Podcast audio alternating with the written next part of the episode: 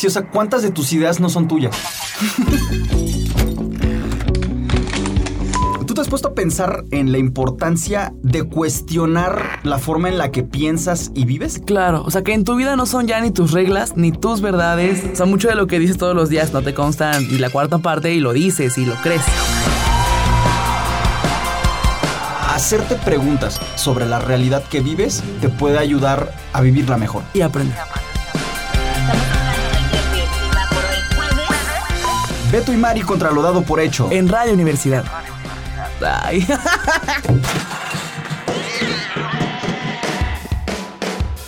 ...88.5 San Luis... 91.9 Matehuala. Sépalo usted, mandó decir la Mari que ahí viene. Y en un rato estará por acá, pero el que ya está por acá es Luis Manuel, mejor conocido por muchos de nosotros como El Va o el buen va, una persona con, muchas facetas, es una persona, el va, que es, es psicólogo, se está preparando muy arduamente como historiador y está ejerciendo este ordenamiento de algunas memorias importantes para San Luis Potosí. Es también artista y sobre todo yo lo conozco como artista o con ese pretexto quizás llegué, llegué a su vida para hacer menesteres creativos. Es esta parte de mí que no quiero perder, es esta parte de mí que dibujo, que quiere ser honesta, que quiere ser honesta conmigo mismo, no quiero detallar o decorar un montón de, cosas, pero quiero hablar de lo que estoy sintiendo. Me gustan sus cómics, me gusta su, su plástica, pero también ha tenido últimamente mucho trabajo como artista contemporáneo, él va. Tiene, tiene trabajos allá en Veracruz, tiene trabajos aquí en San Luis Potosí y es una persona que construye con mucha claridad los relatos que sustentan a las piezas de arte contemporáneo que cada tanto nos presenta. Y hoy está aquí con nosotros. Bienvenido, va. Me hace sentir bonito, ¿no? Tanta, tantas flores y todo eso. Igualmente pienso de ti, eres genial, ¿no? Gracias, carnal. Aquí el, mutuo intercambio de flores, ¿no? Bien macizo. Achis, achis. Pasa un poco como con Graciela que viene seguido. Y entonces este es concretamente para hablar acerca de las terapias alternativas. Eso colocamos en las redes sociales como invitación a esta mesa. La gente que nos está escuchando, pues bueno, estará pensando, ¿qué onda? ¿Qué hay que decir sobre las terapias alternativas? Sería pensar, antes que cualquier otra cosa, en la ligereza con la que utilizamos las palabras. Creo yo que con el tiempo hemos descuidado el peso, el valor y las implicaciones de las palabras.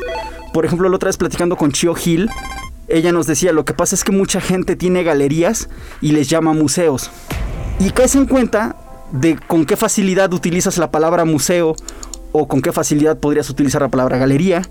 Y en ese sentido hoy pienso que sería importante pensar y, y cuestionarnos la facilidad con la que le llamamos a algo terapia formalmente qué es una terapia y qué tanto, bajo esa lógica, algo puede ser llamado, por ponerte un ejemplo, aromaterapia, equinoterapia, risoterapia, arteterapia. Las vemos por todos lados. Eh, la banda está acudiendo mucho a estas terapias y justo por esa razón, más que atacarlas o cualquier otra cosa, lo que hoy se busca es reflexionarlas, porque tal pareciera que una vez que este asunto de las terapias alternativas llegó al mercado, se ha estado comercializando mucho, genera ganancias, y mucha gente se ve beneficiada de, estos cobros, de, estas, de estos comercios, y mucha gente que los consume puede no estarse preguntando qué onda, y para eso estamos aquí, para cuestionar. ¿Tú cómo ves, va? Ah, bueno, sí, estoy, estoy de acuerdo, ¿no? En esta mayoría, y claro que sí, no es Nunca la posición es como un ataque o desmentir algo, ¿no? No funciona desde ahí, pero como dices la palabra es interesante, ¿no? Si mencionamos terapia es tiene que haber una terapéutica. ¿Qué voy con esto? Es una forma de un tratamiento, ¿no? Un tratamiento tiene que ver cómo vamos conduciéndonos hacia ir acercándonos a la comprensión e entendimiento de un fenómeno. En este sentido, para la medicina se puede plantear la cura, ¿no? Para otras posiciones se puede ir eh, la línea de la cura o trazar un saber o ir estableciendo focos de atención en ciertas problemáticas que aquí vienen porque estamos hablando de una como terapéutica de un individuo, ¿no? Entonces si colocamos eso de primer momento se vuelve bien interesante porque entonces nos debemos preguntar ¿qué sistema metodológico o epistemológico tendría por ejemplo la homeopatía, el arte terapia o el reiki, ¿no? ¿Cuál sería en ese sistema, aparte de creencias, la forma de qué quieren tratar o cuál sería un tratamiento específico de qué?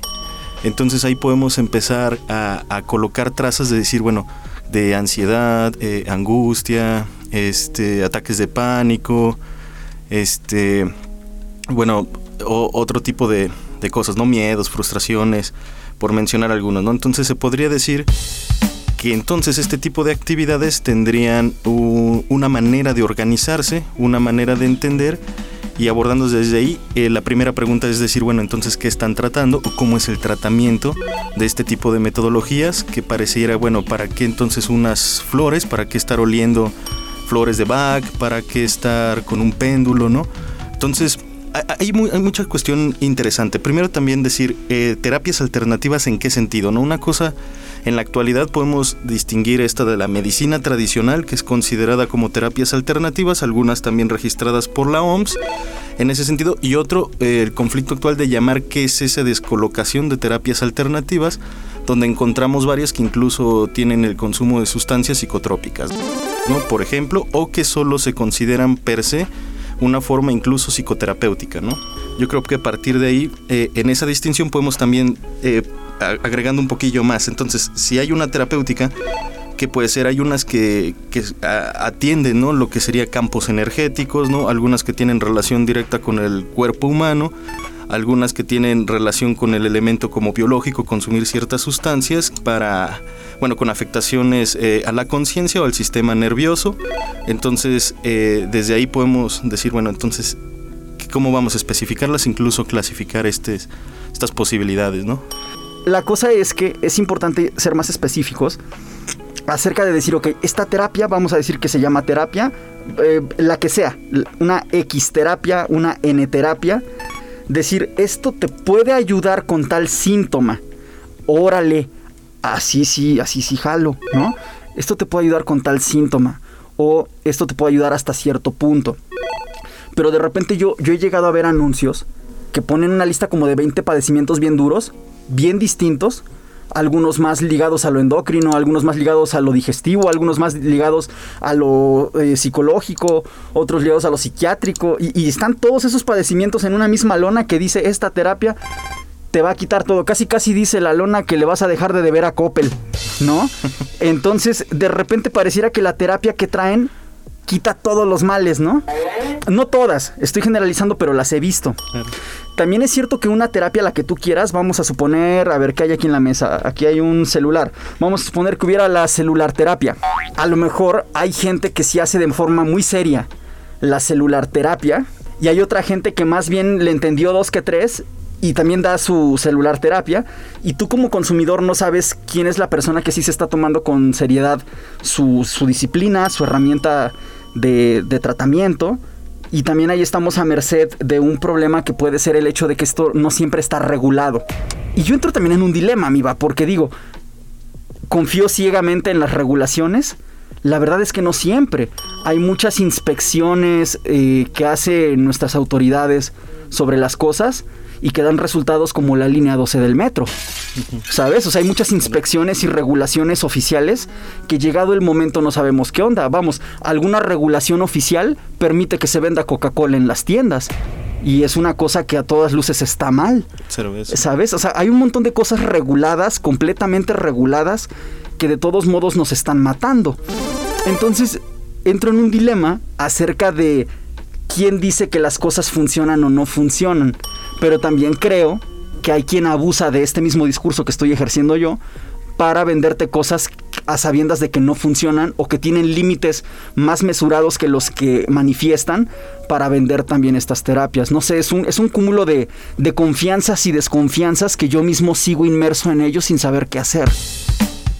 Estas que tienen que referir a que casi curan todo hasta tu deuda con el Coppel, sería pensar que tendrían una cuestión epistemológica, una forma de pensamiento, una raíz en decir que quizás el campo o las energías son aquello que está fluctuando mal, que se tienen que arreglar o se tienen que trabajar mediante cuarzos o otro tipo de elementos como campanas tibetanas.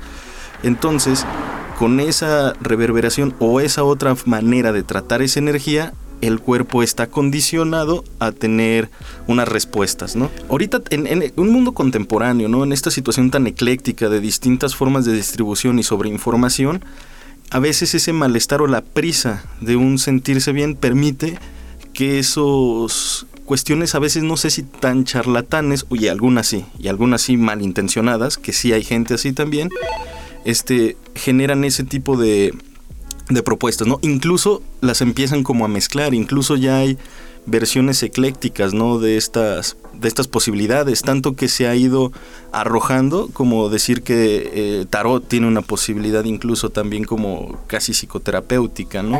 Sí, entonces estos discursos que nos rodean nos van poniendo de pechito para acercarnos a ciertas lecturas sobre nosotros mismos y sobre lo que creemos que nos está pasando para bien o para mal. Es que esto se vuelve bien interesante. Hay veces que son, hay muchos animalitos como de, de compañía, ¿no? Y compañía y también los vuelven como terapéuticos.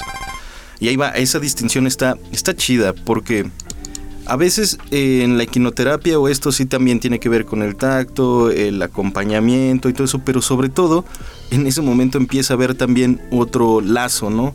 Otro lazo con la persona. Yo ponía de ejemplo, eh, en este caso, ¿qué tal el morro, este, bulleado, una mala situación emocional donde no encuentra estos otros componentes afectivos que le den un sostén?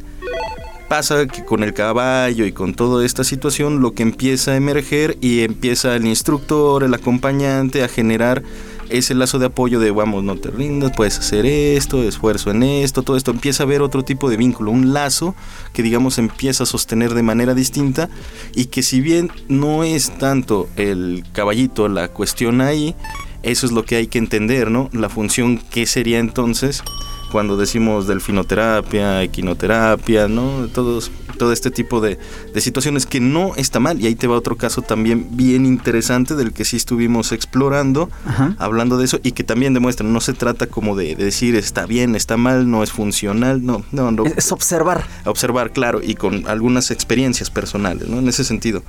Entonces, yo cuando estaba trabajando en una de estos que les llaman anexos, teníamos unos perritos y entonces ella escribía mucho eh, sobre eh, tener animales de compañía y la efectividad. Bueno, no escribía mucho, sí, sí lo desarrolló y sí lo investigó. Este, y de ahí me inspiré a decir, bueno, ¿qué pasa con estos eh, perritos? Y cómo los empezamos a involucrar inspirados en esta autora. Y vieras que sí hay una relación. A parecer de que son gente en anexo, eso sí había una preocupación. No los agredían y entonces había roles de, de cambiar el agua, de tenerla limpia, de la alimentación, incluso empezar esa observación porque una vez también me preguntaron, bueno, ¿por qué se veían tan malos? Y entonces, eh, tan malitos los animalitos. Entonces nos empezamos a dar cuenta después observando que había agua eh, tirada que tenía cloro y de ahí solían beber y era para el caño. Y entonces ellos también empiezan a reconocer el espacio, la dimensión del cuidado al decir bueno entonces cada vez que lavemos o, o trapiemos o esto el agua que usamos con cloro debemos eh, tirarla en otro lado todo esto a lo que voy es si empezamos a entender que eso lo pudiéramos a llamar como perritoterapia la magnitud de entender el espacio de entender a sí mismo de entender el cuidado esas cosas sí son posibles. El, el, el único problema es entrar como una única manera eficiente de decir que algo eh, inmediatamente cura. Y ahí la palabra de curar se vuelve conflictiva eh, en estos elementos. Hace rato también estábamos comentando de qué pasa si, si yo estoy yendo a este tipo de, corrientes o terapias alternativas y también tengo un tratamiento psicológico, psiquiátrico y eso. Yo no lo veo como un aspecto negativo, incluso pueden acompañar ciertas posibilidades del tratamiento. Una cosa es que también el, psicoterapeuta, terapeuta, psicoanalista o todas estas cuestiones tengan cierto conocimiento y sepan distinguir más allá de enjuiciar eh, la idea que, tendría en ese momento el consultante o paciente, ¿no? Tengo, yo tengo una relación muy continua con este tipo de terapias alternativas, ¿no? Como prácticas este, rituálicas, litúrgicas, este, y también de interés personal. Pero yo sí creo que hay lo importante y lo más tajante si es reflexionar sobre qué es un tratamiento, si es que estamos hablando, y si esas terapias alternativas o quien las enuncia ofrece o dice si es un tratamiento no, o qué la practicidad es necesaria, ¿no? Consumimos en cuanto es más práctico y eficiente. Pensemos lo mismo en este ejemplo de las terapias alternativas. Una sociedad de consumo de este tipo permite pensar qué sería entonces la practicidad en lugar de atender un padecimiento sintomatología. 88.5 San Luis, 91.9 Matehuala. Volvemos tras la pausa. ¿Qué está pasando? Está pasando que estamos aquí con, con, Luis Manuel Sánchez Leija, gran amigo. Él va, si usted nos está sintonizando apenas, le recapitulo, estábamos platicando de que ahora por todos lados vemos cosas que acaban con la palabra terapia, ¿no? Eh, eh, que si la equinoterapia, la delfinoterapia, la arteterapia, la musicoterapia, la aromaterapia, la que usted quiera terapia. Entonces, viendo que hay todo esto, lo primero que hay que decir es que no todas son iguales. Habrá que, habrá que ser justos en ese sentido. Em, y también whatever that means, ¿no? O sea, tendrán sus propias formas de ser diferentes, sus distintas legitimidades, sus distintos rigores metodológicos y de sustento de aquello que, tratan y que abordan eh, terapéuticamente. Eh, decíamos también hace un instante, le recapitulo a usted que nos va escuchando, em, que también desde luego, aunque una disciplina pueda ser seria, por seria que sea, siempre hay charlatanes y siempre hay gente muy seria. Entonces vamos ahí navegando en este mar de cuestionamientos y de reflexiones. Y, platicábamos hace un instante antes de irnos al corte que vivimos en un mundo de practicidades y que si no te entendí mal lo que estabas planteando, va, hablabas de cómo por esta practicidad y como por esta inmediatez de las cosas, podemos estar recurriendo a, formas de terapia eh, alternativas o no, no alternativas, de la que sea, que nos estén dando un paliativo y que nos estén dando una solución al síntoma inmediato, pero que no estén viendo a fondo las cuestiones. Eh, pero no sé si te entendí mal. Claro, sí, sí, yo estoy, eh, sí, sí va por ahí. En ese sentido se me viene también la palabra prisa, ¿no? En esta actividad. Y es que ve, aquí cuando ya estamos hablando sobre esa practicidad y esa forma, hay uno que siempre me, sigue llamando la atención y muchos yo creo la, la conocen, ¿no? Todos hemos estado en relación con estas que tienen que ver con, con los psicotrópicos, ¿no? Entonces ahora hay como tú prepárate de forma casi ascética eh, en este sentido de, de no, no tienes que tener sexo, no tienes que comer ciertas cosas, este, tienes que dormir bien y después ir a consumir como como ayahuasca en un evento guiado y la verdad es que suena muy padre, ¿no? Suena entretenido como experiencia, este, en pleno aspecto estético y de, y de situaciones emocionales, pero lo que vemos ahí es a veces estas situaciones catárticas.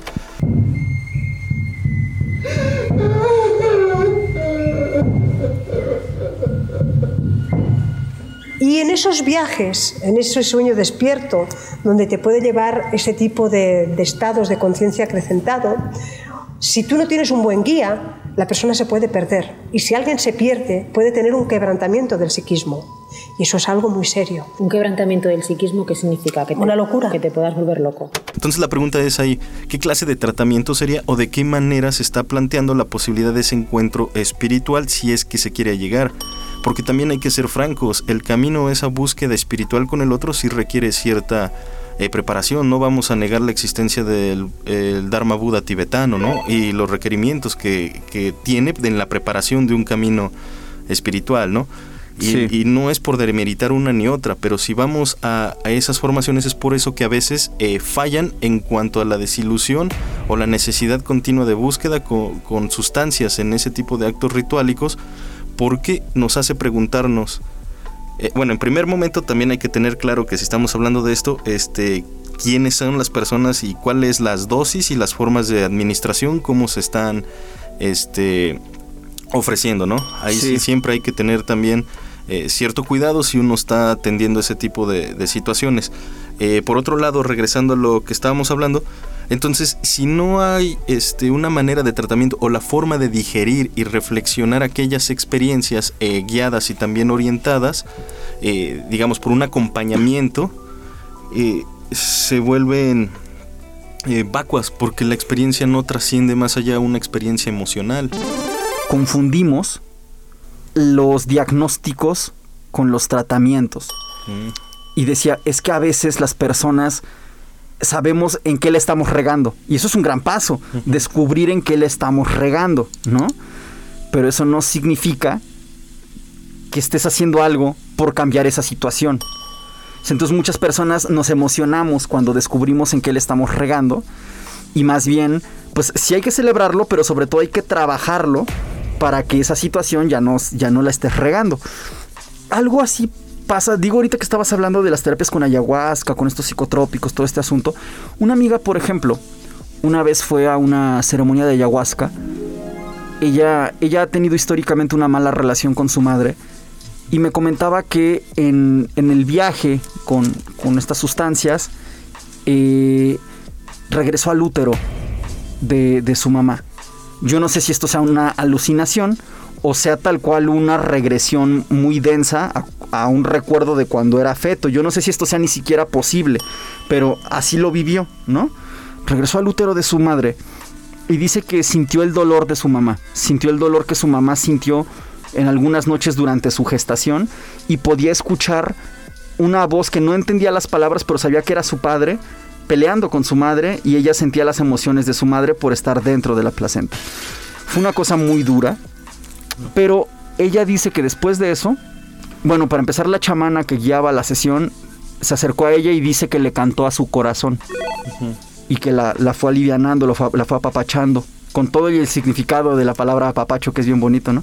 Pero entonces ya, y, y, con eso ella tuvo, no volvió a ir a otra ceremonia de este tipo porque ella se quedó varios meses procesando un entendimiento mejor sobre su madre. Y entonces un día fue a su casa y le dijo, mamá, sé que sufriste cuando yo venía en camino y que a lo mejor eso no hubo tiempo de trabajarlo porque trabajabas mucho en sobrevivir nosotros. Te quiero decir que te agradezco mucho. Entonces empezó a mejorar la relación con su mamá porque esta experiencia la llevó a tener un ángulo con el cual llegar a una conversación con su mamá y trabajar con mucha generosidad un vínculo bonito con su mamá. Dije, ah, qué buena onda, está padrísimo así, porque ella supo saber qué hacer con esa catarsis y aplicarlo y trabajarlo. Pero hay banda que cada mes está en la ceremonia o cada dos semanas está en la ceremonia. Entonces digo, ¿a qué hora chambeas lo que descubriste? Entonces creo que hay veces en las que llegamos a, regresando al punto desde cual inició este, esta anécdota, tal como dice Graciela, a veces confundimos nuestros diagnósticos con nuestros tratamientos, ¿no? Entonces, ¿qué, tanto ya ha llegado un momento más que ir a una sesión en la que se te señalan algunas cosas en las que podrías trabajar? Estás yendo ya casi por adicción al señalamiento o por adicción a la ceremonia o, porque te estás quedando en esa parte de la catarsis sin ir más adelante a un trabajo de fondo, ¿no? No sé. Está, está, está bien interesante, ¿no? Y el ejemplo está muy, muy bonito, está muy padre, ¿no?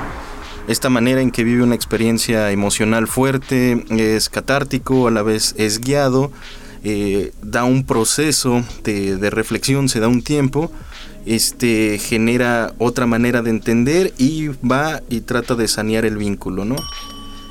digamos, ahí los componentes son mayores, ¿no? Que solo la ceremonia. Y cuando hablábamos en este sentido de trabajar o trabajar algo, el sentido de estas terapias alternativas es que al ofrecerte, por eso es la palabra como tratamiento, es donde estás coloquialmente, digamos, trabajando eso, ¿no? Es lo que tratan, ¿no? Por ejemplo, ¿qué tanto la ayahuasca se planteaba en ese sentido de tratar un vínculo, ¿no? Las posibilidades que tiene de eso, que, que al parecer aquí es, pues es genial, ¿no? Netamente se, se da otra posibilidad, ¿no? generando en este, en este sentido, eh, de esto es lo mismo preguntarnos con la arte terapia, ¿no? Este, cuando dices entre diagnóstico y tratamiento, claro. bueno, ¿qué tanto eh, en el arte terapia a veces ciertas personas eh, no formadas en ciertas áreas como de la salud mental ofrecen más estas experiencias estéticas que más bien no se vuelve un tratamiento, sino es jugar con la idea del diagnóstico. Entonces, soy un ansioso que no sé qué y por eso tengo que dibujar todo esto y pintar todo esto y me dicen que lo pinte así, que porque así lo expreso y así y así se ve genial y al final si los cuelgo en la pared y las demás gentes lo vean me sane, ¿no? Suena a veces burdo, pero sí pasa. Suena agresivo, pero no es agredir a ese tipo de cosas, sino ha habido condiciones que hemos visto. Aunque también hay ciertos elementos, por ejemplo, en, las adicciones o en elementos psiquiátricos, el arte terapia o estas actividades como recreativas funcionan y tienen un impacto. Vamos, son geniales. Aquí lo que cuestionamos es más bien de lo que hemos estado hablando de qué se supondría que ahí es un tratamiento o cuáles son las posibilidades de estar alimentando lo que se podría volver un brote psicótico sin poder identificar estas condiciones, ¿no? A una persona con cierto sentido mesiánico en donde se esté eh, alimentando esta idea del campo de energías y entonces tú te vuelves uno con esta energía, energía que tú puedes y ahora también te volviste sanador, ¿no? Ahora todavía se avala esa situación entre ellos mismos que pueden disparar ese tipo de, de episodios. Yo, yo, yo, he conocido, perdón que te interrumpa, eh, de hecho se habló en el episodio que tenemos, chéquense ahí en el Spotify, el de coaching. Eh, yo he llegado a ver personas que llegan al coaching, por ejemplo, que esos no se anuncian como terapia, pero, a, pero a veces acaban incurriendo en ese tipo de cosas. O sea, a veces son muy, muy delgadas las paredes que separan a una terapia alternativa de un coaching. Comparten algunos elementos a veces hasta como sectarios. Hay algunos que son como colectivos y tienen estas, estas dinámicas. Eh, yo, yo conozco gente que, o sea, desde luego no digo nombres porque no es, no es aquí para quemar gente ni nada, ¿no? Pero Conozco gente que anda por ahí vendiendo sesiones para mejorar como persona en muchos aspectos, en creo yo que en más de los que sería saludable declarar, pero de pronto es gente que se gastó una lanísima en, ¿qué te late? 10 sesiones con algún gurú que daba un coaching de cierto tipo. Esta persona puede estar teniendo una mejoría o no, hay veces que yo llegué a ver que estas personas más bien las dejaban muy abiertas en algunas heridas y salían de la sesión sin cerrarse y luego pasaban días en una especie de sufrimiento eufórico muy extraño, pero lo romantizan y al rato estas personas no han terminado su proceso porque probablemente su proceso fue mal llevado. Y entonces ahora, tal como lo acabas de señalar, de repente se les antoja ahora ellos sanar a otros. Y yo los conocí porque me estaban buscando para, promocionar ahora su curso su curso de la cosa que ellos estaban todavía tomando antier, ¿no? Y entonces al rato se vuelve una especie de bola de nieve en la cual probablemente el gurú inicial fuera o no un charlatán, quizás tenía un poco más de control sobre las cosas, pero esta persona que puede estar a mitad de una cosa extraña todavía en su mente, ya está tomando la responsabilidad de sanar a 20 personas y siempre es como piramidal, ¿no? O sea, si tú llegas, te hago descuentos y traes a 10 personas más. Entonces al rato es un poco la adicción a, ese, a esa posición de sanador y la adicción al varo que te entra, porque esto se vende muy bien, todo mundo quiere la clave mágica para ya no sufrir, pero pues es que el mundo es duro y yo creo que esa llave mágica ni siquiera existe. Y esa es la noticia triste, pero también esa es la buena noticia, que todos estamos en la misma batalla y probablemente comprendernos nos podría hacer sentir un poco menos solos, pero de eso a que haya panaceas es lo, es lo difícil, pero este rollo del sanador, como que a mucha banda tarde que temprano se le empieza a antojar. Y sí me quedo pensando, tal cual en esto que, que mencionas, ¿no? Mucho de esto, o ya sea la terapéutica, ya sea eh, de diferentes índoles, ahí mezclamos todo lo que sea posible, eh, busca al menos eh, entender o reorganizar de alguna manera la realidad para uno.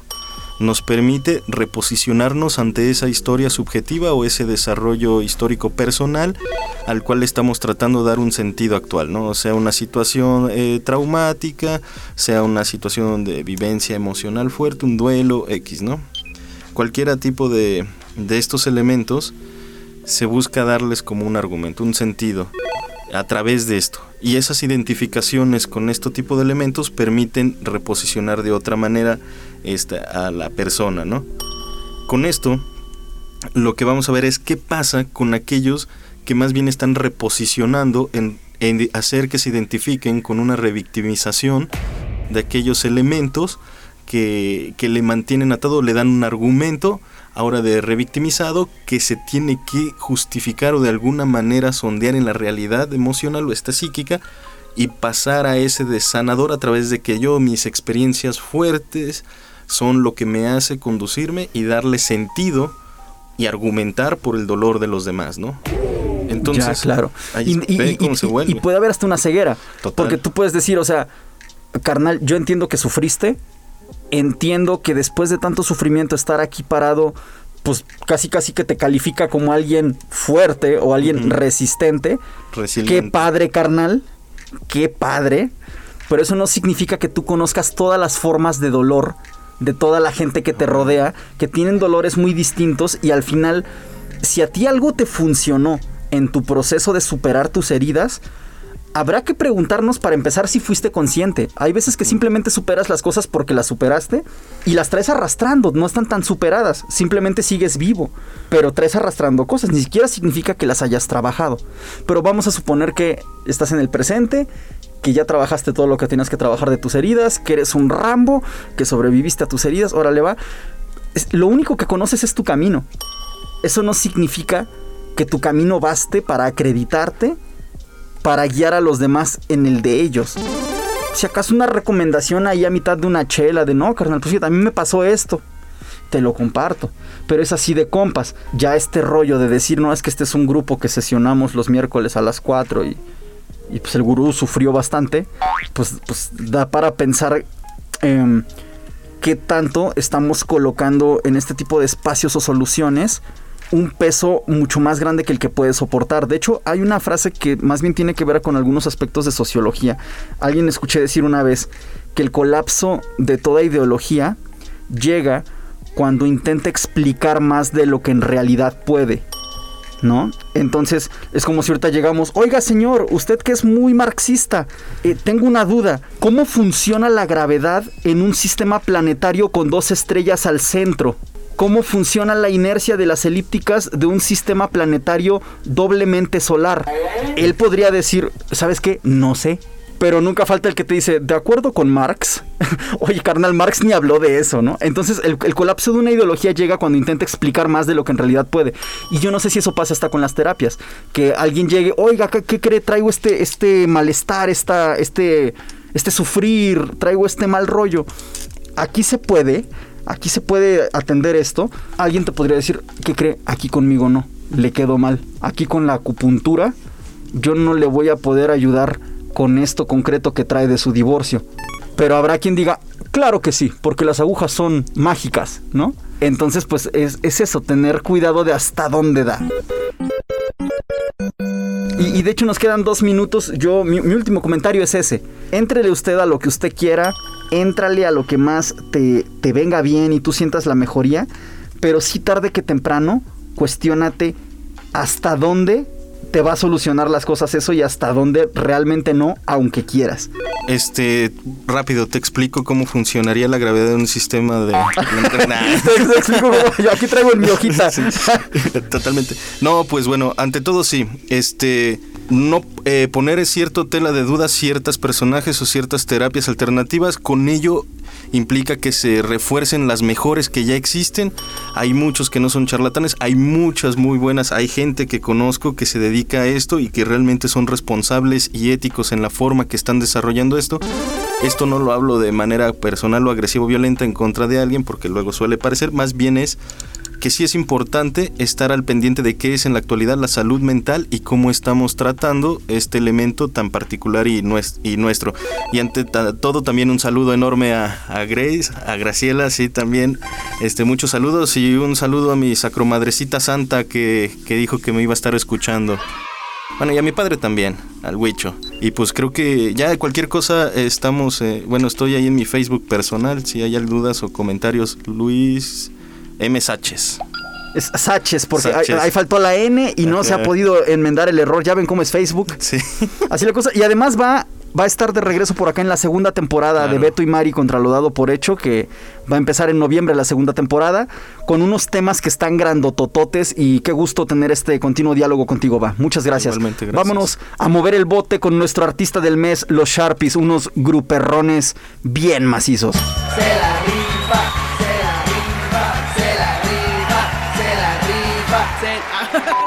Artista del mes. ¿Qué tal amigos? Aquí nuevamente Gil Tinajero, guitarrista de los Sharpies. Les envío un gran saludo de parte de todos los del grupo. Agradeciendo también a Beto y Mari por considerarnos en su espacio y estén al pendiente del nuevo material que próximamente estaremos sacando. Muchísimas gracias y aquí los dejamos con esta siguiente canción. Yo no sé lo que me pasa si contigo hipnotiza tu sonrisa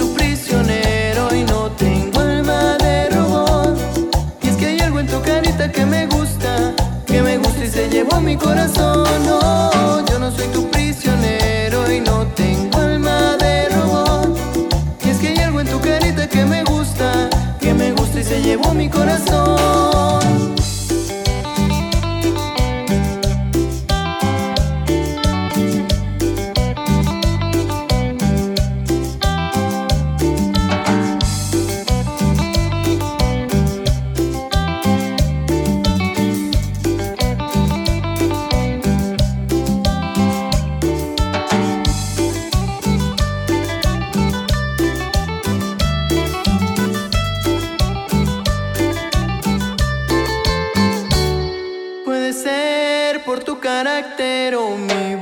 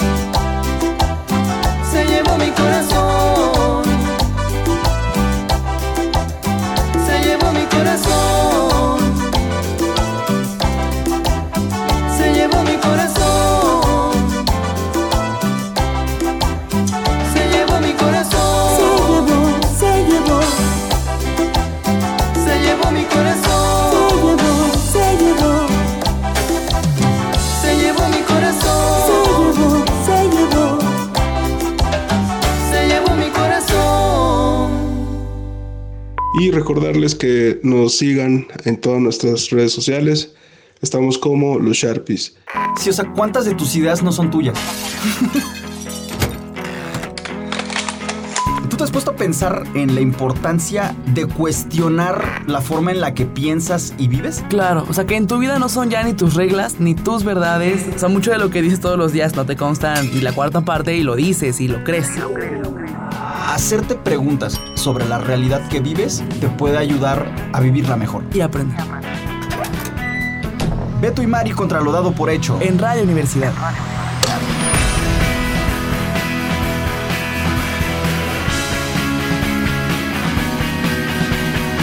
.5 San Luis 91.9 Matehuala.